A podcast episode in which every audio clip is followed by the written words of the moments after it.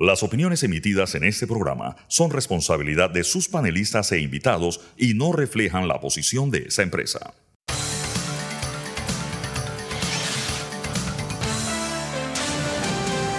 Mesa de Periodistas. Buenos días, bienvenidos a Mesa de Periodistas, el análisis profundo y diferente que lo pone el día. Les saluda Nicanor Alvarado en esta ocasión y hasta el próximo viernes los acompañaré moderando este programa. Hoy con nosotros está Fernando Martínez. Fernando. Buenos días, saludo a nuestros oyentes. También nos acompaña Sabrina Bacal vía Zoom. Buenos días a todos. Y nuestro invitado, Carlos Barzallo. Señor Carlos, bienvenido a Mesa de Periodistas. Muy buenos días. La primera vez que está acá, nos acompaña. Y no he estado vía Zoom en otras ocasiones. Exacto. Qué bueno. Bueno, hoy vamos a, a, tocar, tenemos una agenda variopinta de temas, desde las últimas noticias de demandas que, se han que ha interpuesto el Estado contra particulares y, y bancos, y también de bancos o de aseguradoras presentadas contra el Estado. También vamos a hablar sobre listas GAFI, ley de transparencia, si nos queda algo de tiempo, el agua, minería, o sea, hoy tenemos una ensalada de temas y quiero que arranquemos ya, Fernando. ¿Tienes preguntas listas para el señor Barzallo?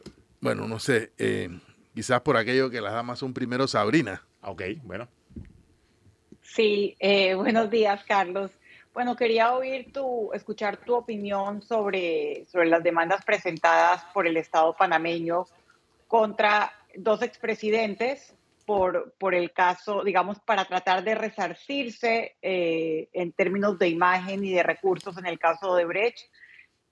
¿Cómo han sido manejadas? ¿Cuál es la importancia de las mismas? Y además, eh, la forma, el tema de Credit Corp, que se interpuso la demanda y luego se quitó. Eh, sí, Gracias, con mucho gusto. Bueno, este es un asunto que eh, parece nuevo, pero no lo es.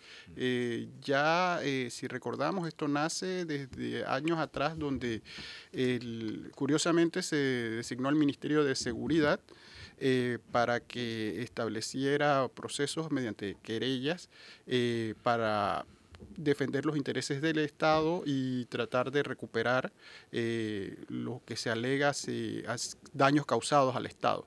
Eh, ahora se materializó y eh, de una manera muy curiosa y extraña a través de goteo de noticias el fin de semana de que a dos expresidentes se les había demandado para eh, hacerlos responsables civilmente por unos daños y surgió también la demanda muy efímera a, una entidad bancaria, el Credit Corp Bank, que fue interpuesta el viernes y retirada el lunes, y, y un proceso que llama mucho la atención. Eh, en el fondo lo que hay allí es un concepto que se llama la responsabilidad civil derivada del delito. Eh, existe antes eh, de Odebrecht y existirá después. el problema es que los conceptos se mezclan y se enredan y se politizan. Se, a cualquier persona que comete un delito se le puede exigir, además de la responsabilidad penal, que es decir, sancionarlo con pena de prisión, como la gente lo, lo, lo asocia, o ponerle una multa. Además, se le pide o se le exige que repare el daño que causó. Uno estima el daño, lo prueba, porque estas cantidades que estamos oyendo son muy interesantes, 600 millones para acá, 150 millones, 30 millones, se puede alegar cualquier cosa, hay que probar el daño y luego, si se logra cobrar, eso lo que viene es a reparar el daño causado y eh, es un proceso muy interesante que, eh, eh, como digo, no es nada del todo novedoso. Lo, lo, que lo hace novedoso es que no se le ha exigido nunca en, a expresidentes y tampoco se ha intentado, aunque fuera por 96 horas, a un banco. Ahora, yo, yo quiero precisar algo como, como ciudadano, vamos a decirlo así, pero también como periodista. A ver, cuando yo vi esto y escuché a algunas personas decir, bueno, efectivamente aquí puede que haya una intención, una intencionalidad, más allá del resarcimiento. Pero entonces yo me puse a pensar, a ver, eh, y toda esta discusión de si quien debe reclamar la responsabilidad civil por un delito penal en un proceso penal eh, debe ser el Ministerio de Seguridad o alguien del órgano ejecutivo o debe ser el mismo Ministerio Público o yo no sé quién debe ser, pero mire, nosotros tuvimos aquí el caso Fimecánica en Italia y corrió Fernando Berido. Ahí está un libro que documenta todo ese proceso. Y trató de entrar, el Estado trató de entrar como un querellante en un caso de alto perfil en el cual Panamá había sido flagrantemente lesionado. Y, y Panamá no entró. Por mencionar ese ejemplo. Después tuvimos el juicio en, en- en- Estados Unidos y todo lo que hizo el Estado panameño, en, est- en esta ocasión por el Ministerio Público, no un embajador, fue mandar a dos fiscales. Yo me acuerdo que estaba uno que después actuó en, la, en la sesión, los mandó y los sentó, yo creo que como la décima fila del, del- de- del- y, y Panamá nunca intervino, ni actuó, ni querelló, y todavía estamos peleando el dinero que Estados Unidos recuperó por ese caso, cuando está claro que ese dinero es de Panamá, es un dinero de la nación panameña. Entonces, y por ahí nos vamos, es decir, eh, eh, y en el caso Odebrecht y en el caso eh, New Business, si- estamos hablando de casos en los cuales contratistas habrían derivado dinero de contratos con el Estado, no con particulares, y lo habrían destinado uno a comprar un eh, pasa, el otro a no sé qué, y otro a comprar apartamentos, heli- un helicóptero, bueno, lo que usted quiera. Pero, eh, ¿tiene o no, a ver, como, como tema de fondo, ¿tiene o no el Estado a ser un querellante permanente, custodio? Ni siquiera la, la- la multa de Odebrecht, Odebrecht no la, no la ha pagado y nos dice el, el, el procurador que está viendo a ver cómo hace para que nos paguen. O sea, yo siento que hay una debilidad y el solo hecho de debatir si el Estado debe o no querellar, reclamar, exigir, me parece una cosa que se cae de su peso. Eh, mire, eh, creo que tiene razón, ha hecho un buen recuento. Eh, lo que se puede observar en ese recuento de los dos ejemplos anteriores es que eran en sede extranjera, eran en tribunal extranjero y el Estado panameño tenía otro rol. Aquí no, aquí en el caso de Brecht todo es en Panamá. Y realmente lo que llama la atención es que, como bien lo ha dicho en una frase, el Estado en estos casos no debe estar de querellante porque el Estado es, eh, a través del Ministerio Público, el que está exigiendo o que se la responsabilidad penal o la responsabilidad civil. Eh, Ojo que eh, la figura del querellante que se ha tratado aquí es porque se ha desdoblado y se ha hecho que el Ministerio de Seguridad se convierta, a la vez que es representante del Estado, en el que contrata un abogado particular y es querellante. Eso, la verdad, que en mi opinión es estirar las cosas. Los querellantes participan en los penales eh, partes privadas, quieren ayudar al Estado y lo hacen eh, a través de abogados privados que contratan y fortalecen eh, el ataque, digamos, a la persona que ha cometido el delito. Pero no se necesita duplicar los esfuerzos si uno para eso ya tiene el Ministerio Público. Eso como primera salida, porque esto te representa tiempo honorario y sobre todo porque desdobla las responsabilidades. Los fiscales, así como presentaron su caso penal, pueden allí mismo pedir la responsabilidad civil derivada del delito. ¿Y por qué no lo hacen? Eh, vienen otras, yo no puedo hacer, decir por qué no lo hacen o no, pero viene otro, se abre una caja de Pandora. Una vez que uno tiene uno, no se pregunta por qué no se hacen en todos los demás. Usted mencionó New Business, de que en New Business eso no siquiera se ha eh, mencionado ni tratado y en los anteriores tampoco. Se ha hecho en Odebrecht. Y terminemos con dos ideas.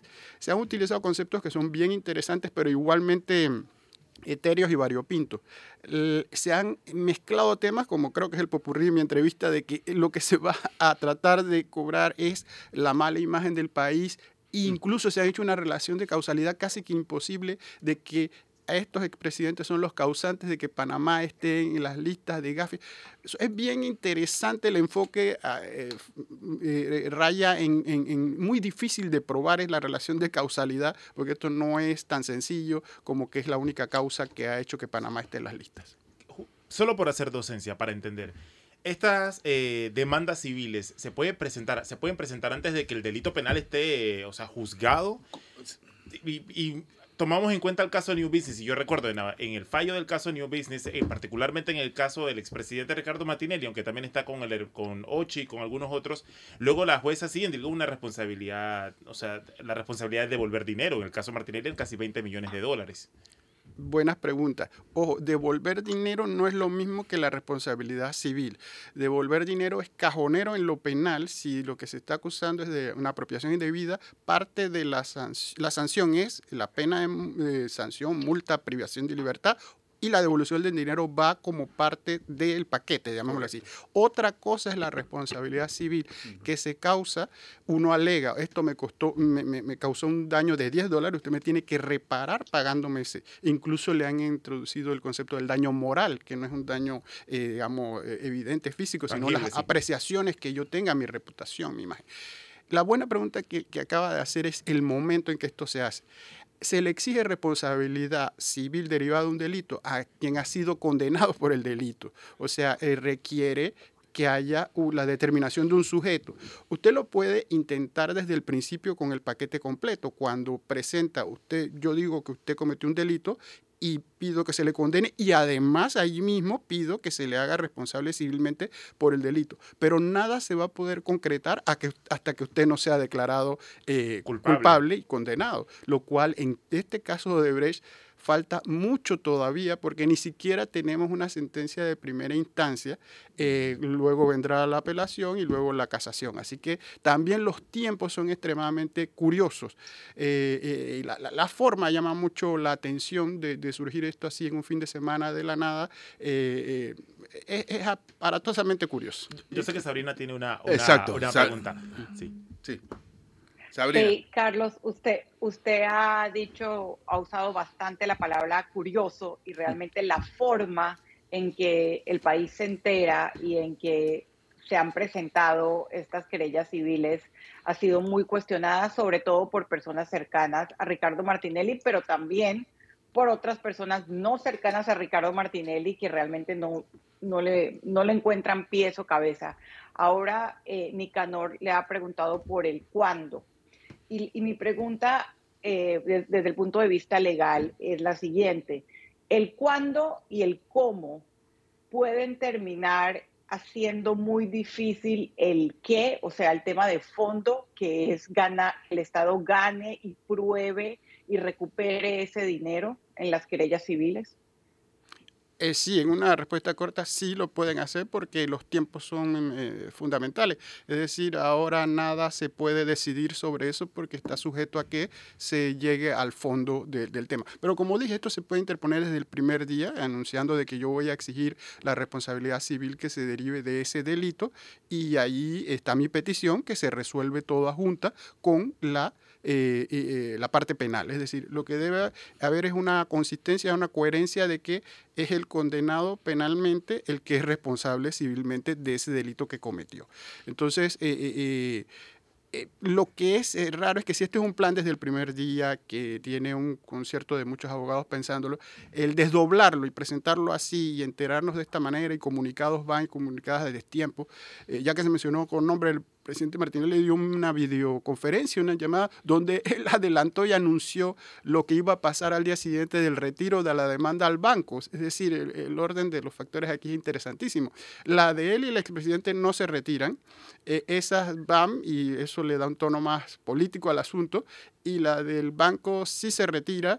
Eh, debe haber como una línea de coherencia de que si se exige responsabilidad eh, civil derivada de delito es a todos los que se considera que cometieron delito. Hay una pregunta que viene por ahí obligada es, si hay un banco que no fue Correcto. condenado, ¿por qué se le incluye? Es que surge otra figura muy interesante y es que, y en Panamá no la queremos usar lo suficiente, las personas son responsables por sus propios actos pero también lo son civilmente por ejemplo número uno y clásico, los hijos menores de edad. Usted es un padre y madre de familia. Los actos que cometan sus hijos, usted es responsable de ellos. Usted no ha hecho nada, pero y ellos lo hicieron. Usted paga los daños de lo que él dañó. Y la que viene al caso, el empleador por los actos de sus colaboradores en el ejercicio de sus funciones. Es decir, la empresa A tiene un colaborador, ese colaborador eh, eh, comete un daño, causa un daño, la empresa es responsable. Ahora dirán, esto es abrir la caja de Pandora, esto es horrible, esto no se puede vivir. No, las empresas pueden vivir. ¿Cómo? El artículo dice exactamente cómo usted se libera de esa responsabilidad y es relativamente sencillo actuando como un buen padre de familia, que en cristiano, en español, significa tomando medidas de prevención, asegurándose, uno, cuando contrata al empleado, ¿quién es ese empleado? Segundo, entrenando, capacitando a ese empleado. Tercero, disciplinándolo cada vez que comete una falta. Si usted demuestra que usted constantemente hace eso, el empleado puede matar, robar y usted no es responsable. Por el otro lado, si usted no hace nada de eso, usted lo pueden alegar que es responsable. Pero es que en este caso eh, no, no cabe, eh, me parece a mí, eh, este conjunto de medidas preventivas. Porque en el, eh, y, y con esto repregunto la pregunta que hizo Sabrina eh, sobre Credit Corp Bank. Yo no usaría la palabra, por cierto, sospechosos, perdón, eh, curiosos, sino sospechosas decisiones del gobierno. Sospechoso que además lo sepamos por un medio digital y no por una resolución del mismo gobierno.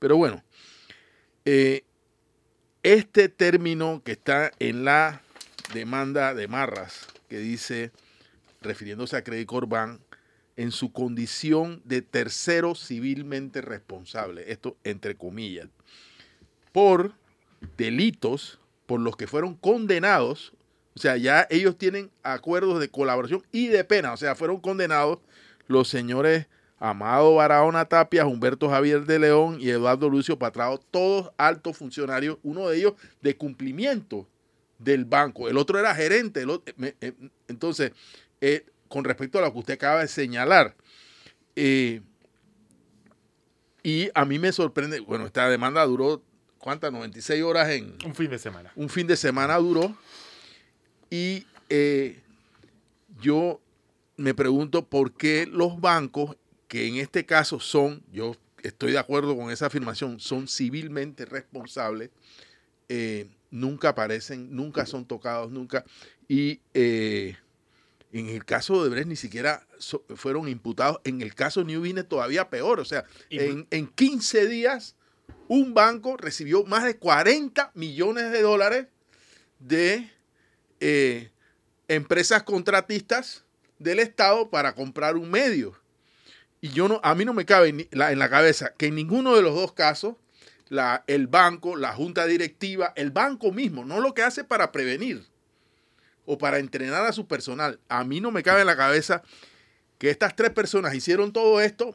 eh, el señor, el, el- el- el que construyó la caja 2 de Odebrecht, tenía sus cuentas en, el Credit Corp Bank, el Ovidio, no me acuerdo, Ovidio algo Junior, y que todo eso pasó sin que la junta directiva y el banco mismo no supiera que estaba pasando. Igual en el caso de New Business, que se movieron, si cuando aquí la cosa más frecuente es la que nosotros decimos es que si voy a abrir una cuenta o voy a depositar eh, una suma de dinero, me preguntan hasta... Y tendrías que recordar que en el caso Blue Apple, que acaba de, acaba de terminar el juicio, también, o sea, el papel de un banco particular y de hecho de una, de una, de una sección del banco dedicada al factoraje. O sea, Exacto. que se Eh, vio. Bueno, y que además. Era que además funcionario, el señor Rodríguez Salcedo. Rodríguez Salcero era funcionario de Global Bank Bueno, y además está condenado.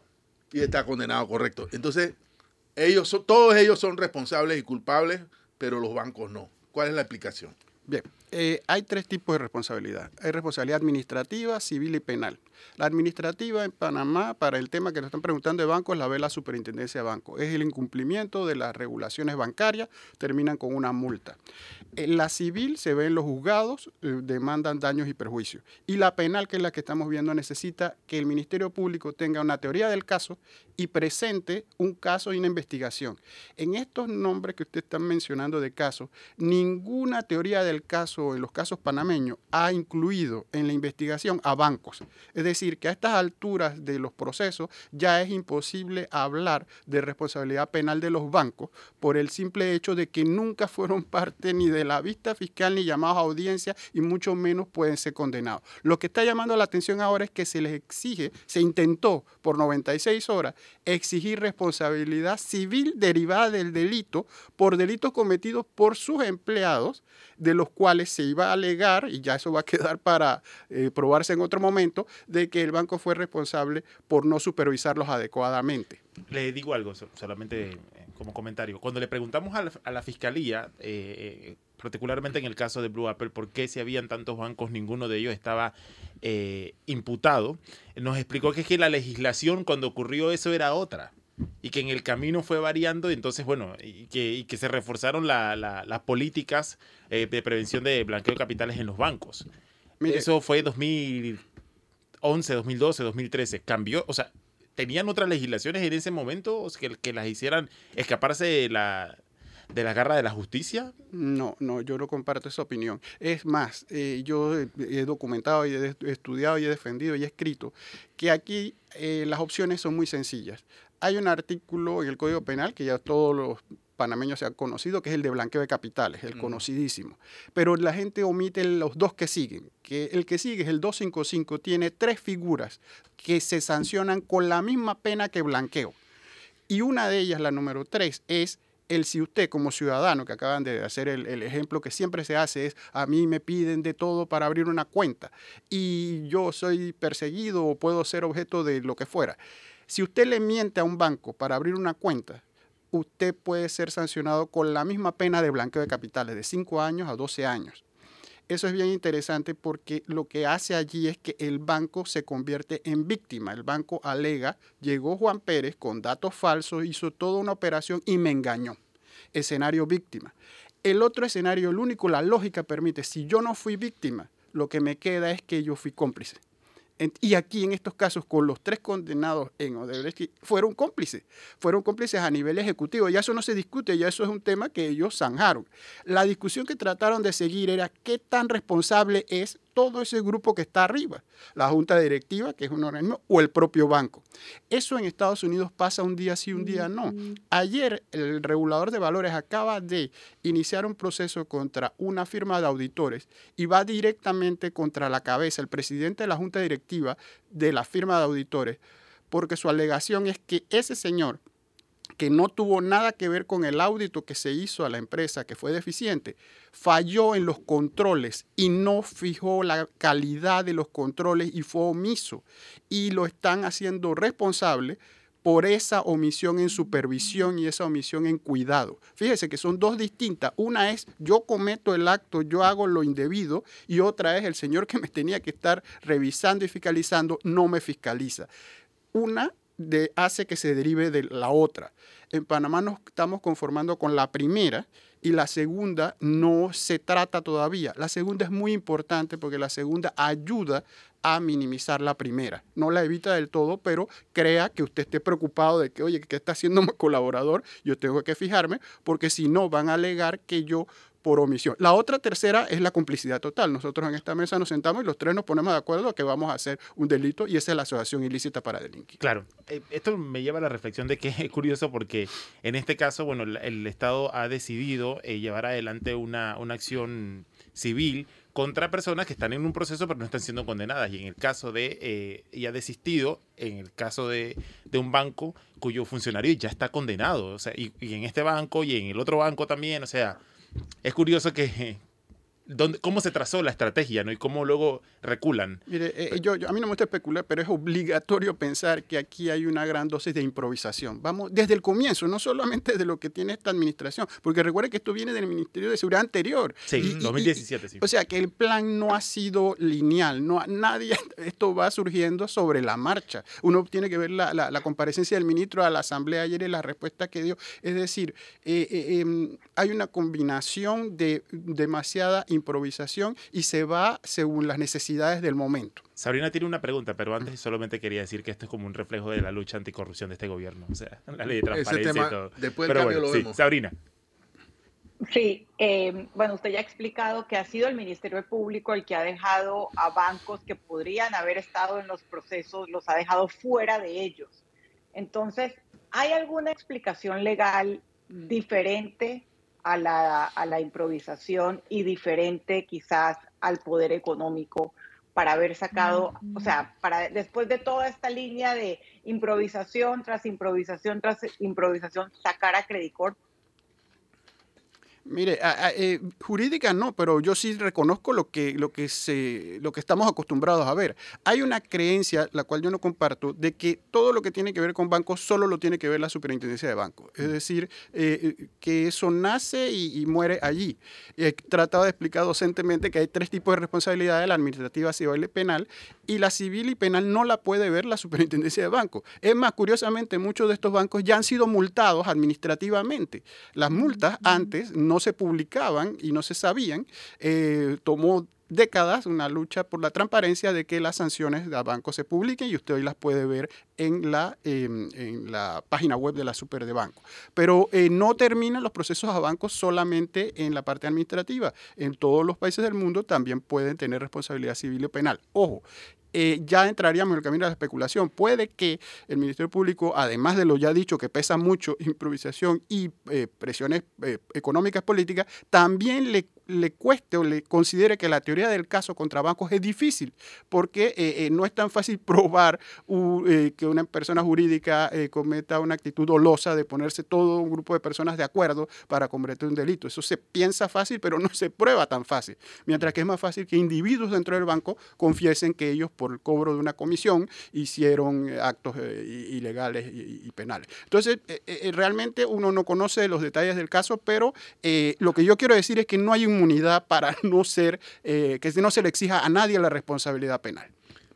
Yo, sé que ya vamos al cambio, al primer cambio. Cuando regresamos, yo quiero hablar de las instituciones que han estado fallando. Ya, en cierto modo, hemos hablado del Ministerio Público. Usted ha dado una explicación que me parece correcta. El Ministerio Público debe ir primero por los peces gordos. No sé si llamarlo de esa forma tan coloquial. Quizás nos, en una, un, un pleito con los bancos implicaba otra teoría del caso y otro y este que ha demorado un siglo, o sea, ¿cuánto tiempo llevamos eh, en el proceso de, para llegar a un juicio de Brecht? Ha sido realmente una odisea y todavía no llegamos. Y no, es una parte del caso de Brecht. Exactamente. Si tuviéramos también como acusados, acusados a un, banco, creo que quién sabe dónde estaríamos. Pero bueno, eh, creo que es parte del análisis. Pero yo quiero que hablemos de las instituciones tutelares, es decir, de la superintendencia, su rol, o la, de la UAF, de la DIJ, que yo tengo, yo tengo muchos cuestionamientos a la DJ después que la he visto actuar en, estos juicios, etcétera, eh, eh, y de la necesidad de que como sociedad nos planteemos a futuro, espero que no muy lejano, dar la mayor independencia posible a las instituciones que, que, en mi opinión, han fallado en este proceso. Vamos al cambio. Esas preguntas quedan en el tintero. Seguimos con Mesa de Periodistas en minutos. Estamos de vuelta con Mesa de Periodistas, el análisis profundo y diferente que lo pone el día. Le recuerdo que usted puede participar del programa mandándonos su mensaje al 6502-2396. Antes de irnos, Fernando había dejado en el tintero algunas preguntas vinculadas con las entidades del Estado que deben ayudar en la lucha contra el blanqueo de capitales, la UAF, la DIJ. Fernando. Y la superintendencia de bancos. Sí, Fernando, a ver. No. Eh, ¿Qué tenemos que hacer para que estas instituciones cumplan a cabalidad el rol que les compete para como ahora sí, como un mecanismo de prevención de estos delitos, que por cierto no tienen en lista, esto sí, en listas grises y etcétera? Mire, cuando se hacen estas eh, discusiones, se presentan los temas como, los temas tienen dos formas de verlos, como temas técnicos, donde viene un experto y le recita las leyes y le dice, la solución está en el artículo tal que usted no vio. Eso usted lo podrá hacer ahora con Google o chat, eh, ya hay mecanismos. El otro problema está en reconocer de que ahí no está el problema, no es un asunto de leyes o de, es un asunto de actitud y de cambio mental. ¿Por qué digo toda esta larga introducción? Todas, eh, el sistema panameño se basa en que los servidores públicos tienen un delito que se llama el de omisión de funciones. Quien omita, retarde, los verbos rectores son importantes, omitir, retardar, incumplir, eh, y básicamente son esos tres. Sus funciones puede ser sancionado con una prisión baja de seis meses a un año, que puede ser también transformada en días multas o prisión de fines de semana. Ese es el escenario que nosotros tenemos hoy en día ante la omisión de los funcionarios. Los funcionarios de control, todas estas instituciones que se han mencionado, tienen que hacer su labor. De no hacerla, se les puede exigir esta responsabilidad que está allí. ¿Cuántas veces pasa? Nunca. No pasa. Esa es la gran omisión. Al no pasar, el funcionario no tiene incentivo, por lo menos no se ve presionado para cumplir sus funciones y no se da la correcta supervisión. Es más, en banca se añadió una más. Les explico rápidamente una curiosidad panameña. Usted sabrá que en Panamá es delito de blanqueo de capitales el superintendente que omite eh, supervisar a una institución que cae en liquidación forzosa esa figura se puso, porque todo es casuístico en Panamá, por un banco que cayó en liquidación forzosa y hubo unas idas y venidas donde la liquidación se ordenó, luego se levantó y luego se repitió. Y ante eso se introdujo en el año 2003 que la autoridad bancaria que omita eh, la liquidación de un banco comete el delito de blanqueo de capitales. Y es un delito curiosísimo, porque es un delito por culpa. Nadie le ha dado dinero, no, es, hay, no hay ningún dinero que lavar, no hay efectivo en un sobre, sino que omitió funciones. Con lo cual, cuando hagan ese proceso algún día en la vida, será interesante ver al perito explicando la trazabilidad de un dinero que no existe. Pues no estamos hablando de corrupción, no estamos diciendo que nadie llegó con un sobre y le dijo, usted, superintendente, no haga esto, sino que él lo dejó pasar. Es la omisión. Y es lo que estamos viendo con los funcionarios de control. Se deja pasar, se omite, se deja ser, se deja vivir. Y eso tiene consecuencias después, que son nefastas, porque si las autoridades de supervisión y control no controlan, después estamos tratando de recoger la leche derramada y es literalmente imposible. Pero, perdón, eh, mi pregunta es, ¿qué hacemos para que estas instituciones tengan más independencia y más fortaleza institucional? Eh, ejemplo, eh, yo decía que la UAF prácticamente está adscrita a la seguridad del Estado. Yo creo que la UAS debía ver todo lo que es, de rigor y aquellos casos en los que se, sospeche que hay algo que atente contra la seguridad del Estado, entonces se corre a traslado al Ministerio de Seguridad o a la presidencia o a quien, le, a quien competa. Pero la, el mismo organismo debería tener un, funcionamiento con cierto nivel de que no se, no, que eso que usted señala no sea el resultado de una sujeción al órgano ejecutivo. Lo mismo pasa con la superintendencia de banco. Peor todavía con la DIJ. La DIJ debería tener a la crema y la nata de la investigación criminal del país. Debería tener peritos forenses. Eh, lo, último, o sea, eh, eh, y estos juicios están reflejando que esa realidad no, no, no va por ahí. Sí, una por una. Unidad de análisis financiero en otros países que se llama WIF, Unidad de Inteligencia Financiera. En las evaluaciones internacionales que hace GAFI, antes las hacía el Fondo Monetario, eh, todas terminan recomendando que estas dependencias tienen que ser independientes del poder central. A Panamá se lo han recomendado por décadas, que tienen que salir del manto de la presidencia. No es una salida física, no es que la ponemos físicamente en otro lugar, una salida que viene con los atributos que da la independencia, tener legislación autónoma, tener presupuesto y recurso y derecho a usarlo y poder entonces contratar a los mejores por mérito, por concurso y no por amiguismo y no por otras consideraciones políticas. Porque si la receta ya está dada. Usted para contratar a los mejores investigadores tiene que tener un buen presupuesto para poder pagarlos, retenerlos, que no se los lleve el sector privado, formarlos, capacitarlos. Aquí se forma con agencias internacionales que ayudan, embajadas, organismos, y el personal eh, cada cinco años cambia y se va para otro lugar, el sector privado, y se pierde. Eso, esa receta ya la sabemos. En lo que hay que hacer, el asunto es hacerlo. Por ejemplo, em, no se pueden comparar todas estas instituciones.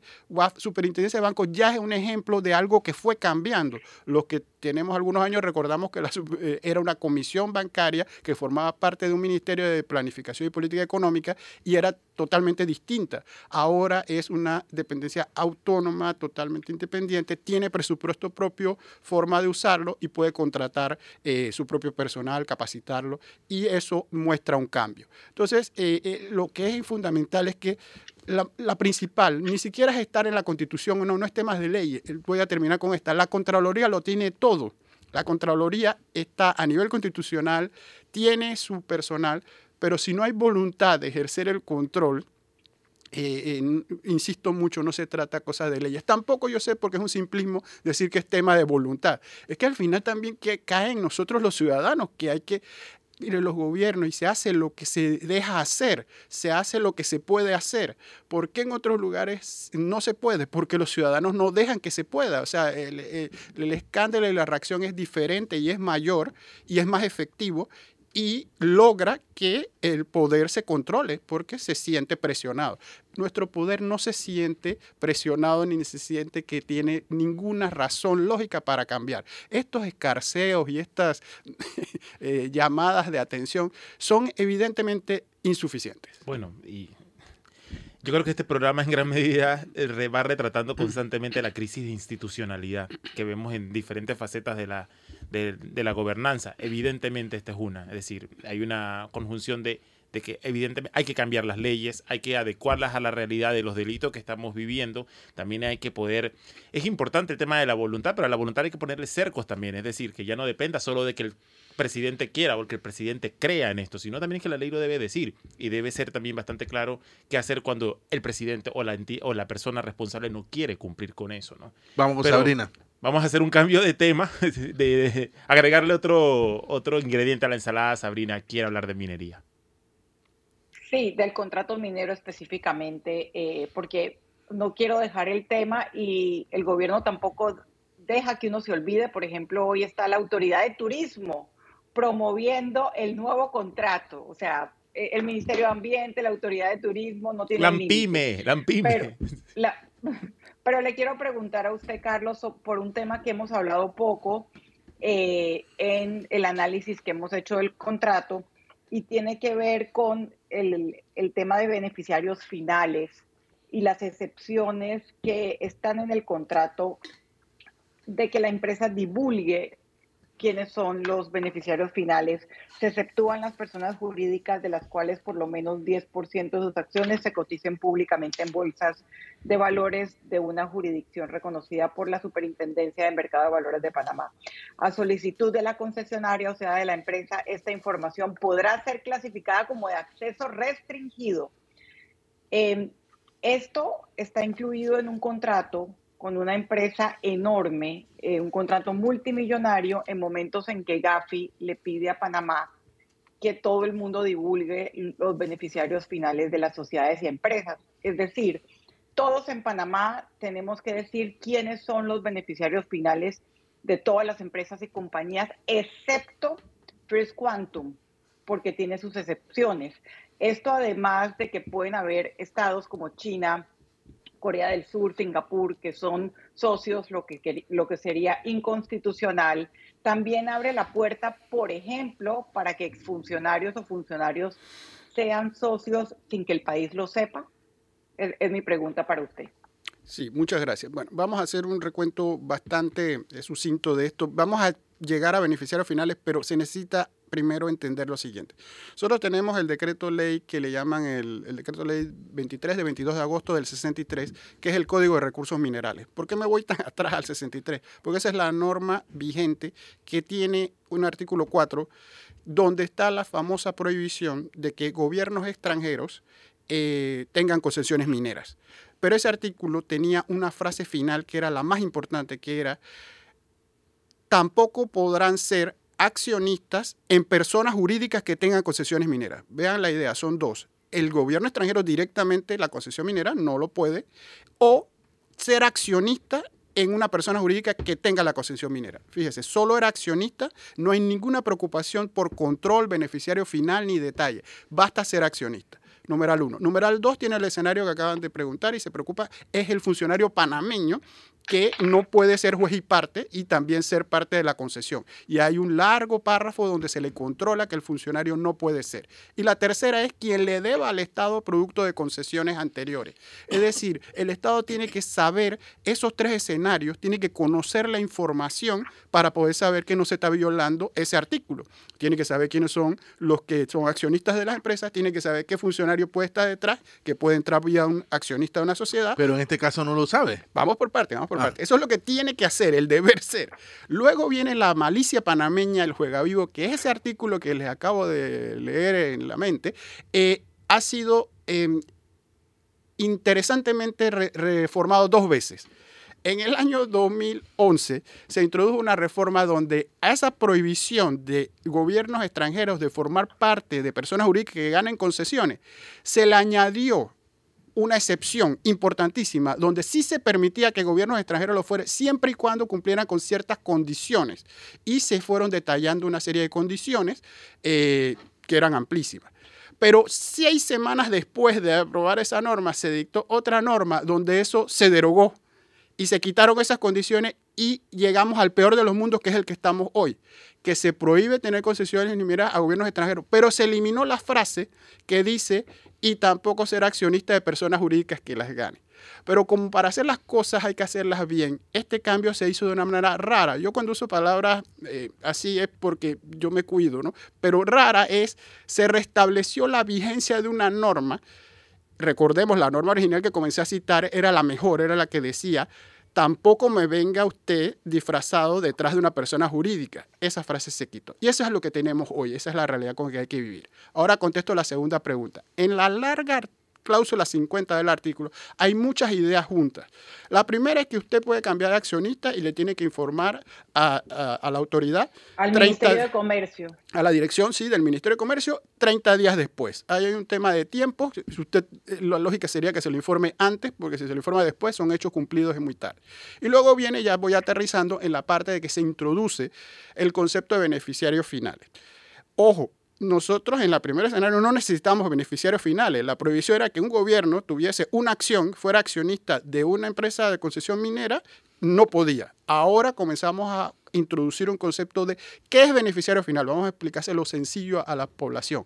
Es la persona que controla de verdad a la sociedad. ¿Qué significa controla? Es el mero mero, el que manda, el que dice usted es el presidente, usted es el director y a mí me pagan las ganancias de esta sociedad.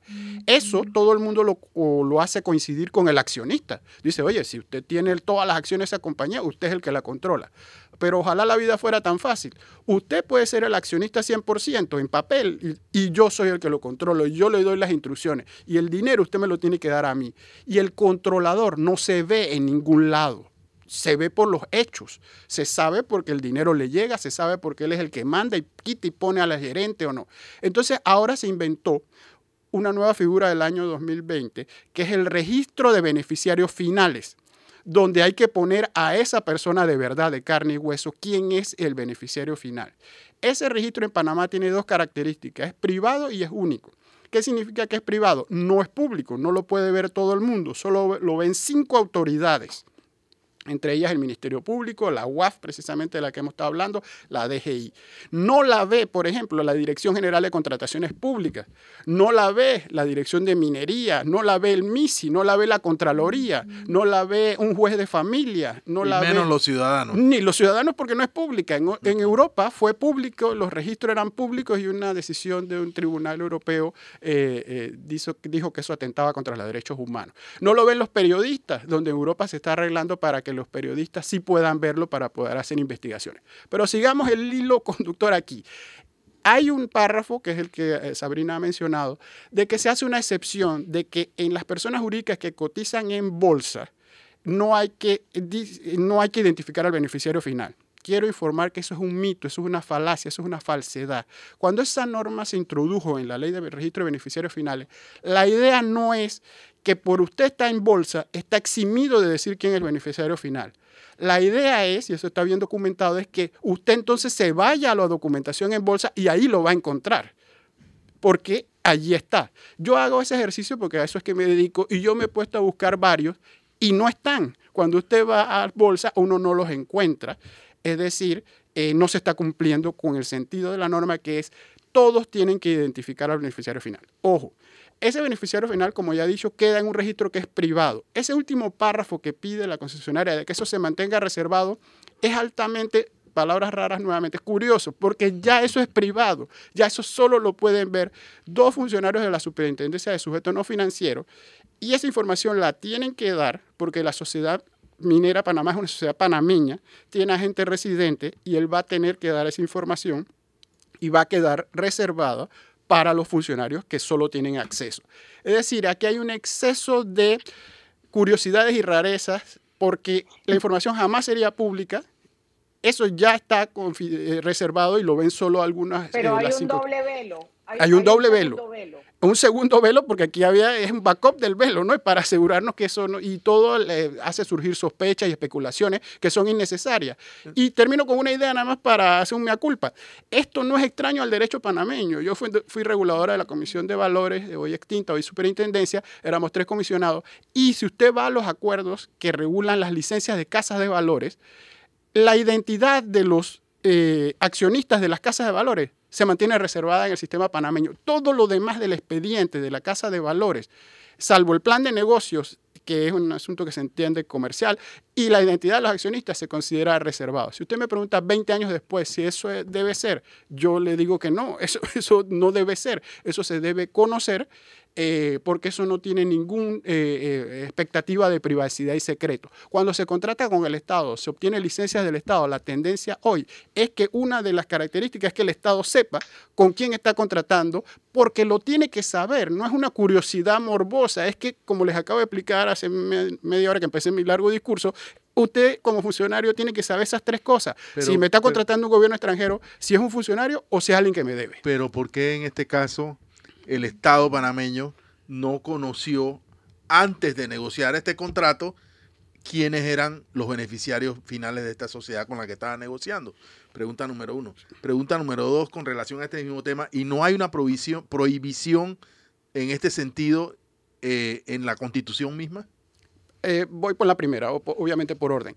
Eh, el tema de los beneficiarios finales, insisto, cuando se contrata con el Estado, ya está en la ley de contrataciones públicas panameña.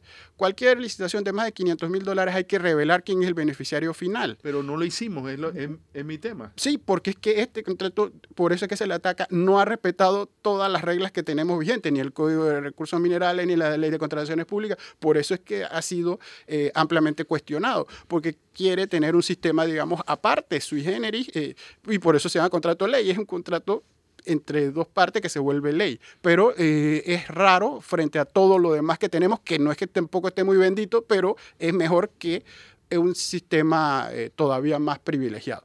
Pero eh, siguiendo el hilo de idea, la tendencia hoy en día, el, gobierno o el Estado, pues el Estado cuando contrata, puede exigir que el que contrate tenga una serie de características. Por ejemplo, que le identifique su beneficiario, como hemos dicho, y también que tenga otros temas, como que tenga programas de cumplimiento. ¿Por qué? Porque al Estado le interesa contratar con personas que se cuiden mejor, que no sean desordenadas, desorganizadas, porque eso trae caos después.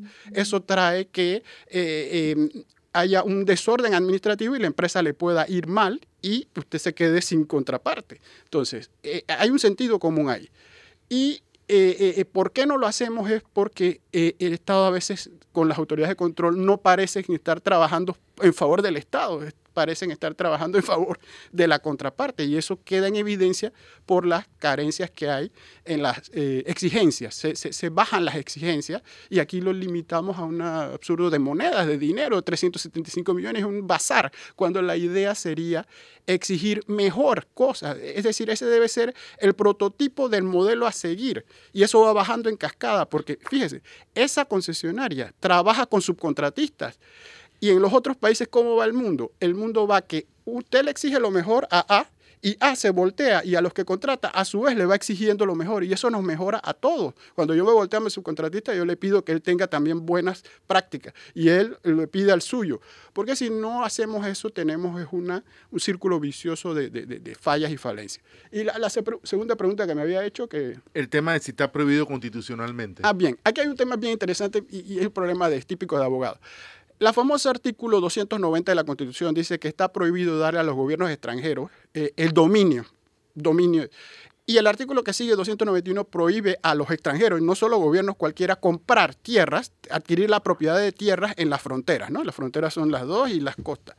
Hay un tema que, como estoy tratando de explicar, se utilizan en la Constitución dos palabras, dominio y propiedad que no son exactamente lo mismo. Nosotros lo entendemos con lo mismo, pero técnicamente, y cada ciencia, el arte, la medicina tienen sus palabras, dominio es una cosa y propiedad otra. Propiedad usted va al registro público y encuentra la finca es de A. Dominio no está en el registro público de dominio, yo uso la finca, hago todo lo que quiera con ella, pero no la puedo vender porque no es mía. El problema de este contrato en particular es que es tan sui generis porque tiene tantas connotaciones, son varias concesiones al mismo tiempo, aire, mar, tierra, que, se asemeja mucho a, dominio, pero eso sería un tema de discusión que algunos lo han planteado. Yo reconozco que hay colegas que, sí, otros que no. Algunos colegas creen que ir por la vía de concesión eh, purifica ese problema del dominio de la 290. Yo no quiero entrar en esa discusión, yo lo tenía más claro, es en el artículo que les acabo de recitar del Código de Recursos Minerales, donde estaba tajantemente claro de que la persona jurídica formada por gobiernos extranjeros no puede ser concesionario minero. Pero ya les expliqué la secuencia que hay que seguirle la pista porque fue muy interesante, nuevamente palabra para no decir malévola, hecha eh, eh, eh, para lograr un fin. Es que nuevamente cuando las autoridades están actuando contra el interés estatal tenemos un problema porque ¿quién vigila al vigilante? O ¿De quién nos protegemos? Y eso hay que despertarle los ojos a la comunidad. Usted dice que está prohibido el dominio y la propiedad. Y hay un artículo que dice que la minera tiene derecho a negociar, comprar y hasta a expropiar. Pero ojo, hay que, hay que, no quiero ser abogado del diablo, que todos los abogados no saben que somos del diablo, pero cuando eso se haga, la pregunta del millón es, ¿dónde es esa propiedad a nombre de quién se va a registrar? Yo le voy a decir, creo que creo de quién es, del Estado. No es que esa propiedad va al registro público y va a ser de propiedad de la minera. Pues eso estaría... Eso no está dicho. No está dicho, son especulaciones, pero si se hace bien, la expropiación es decir, yo necesito pasar por ahí, quíteselo al señor, pero usted se lo queda y me lo sigue dando en concesión. Porque si el chiste es, quíteselo y démelo a mí, entonces ya es burdo, ¿no? De que quíteselo y démelo a mí. No hay por qué hacerlo. No, pero para ellos no quieren propiedad. Si ellos tienen todo sin propiedad, la propiedad ya es un extra. Lo que quieren es el goce. Nuevamente, la crisis de institucionalidad. Vamos a la segunda pausa al volver más en mesa de periodistas.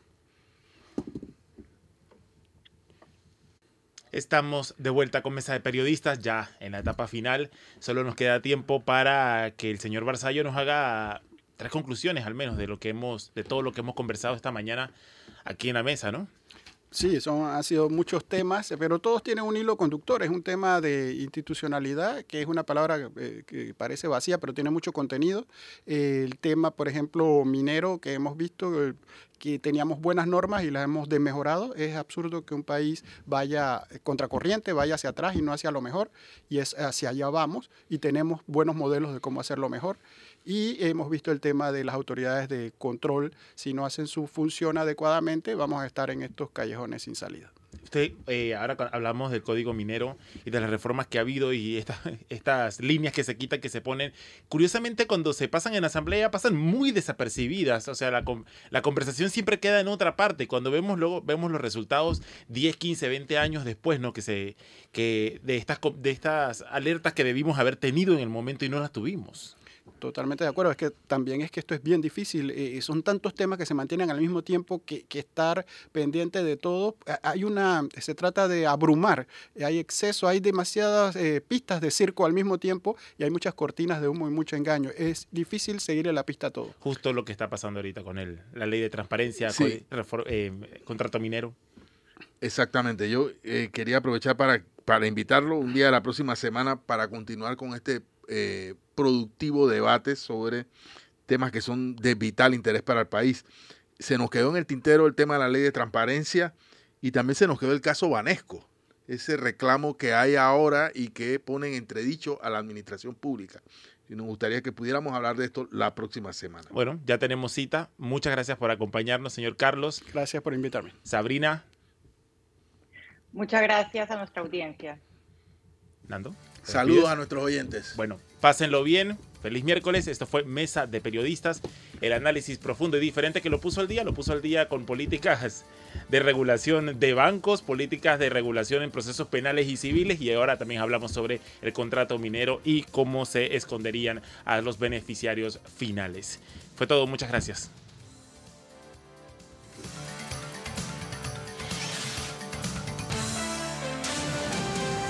Mesa de Periodistas.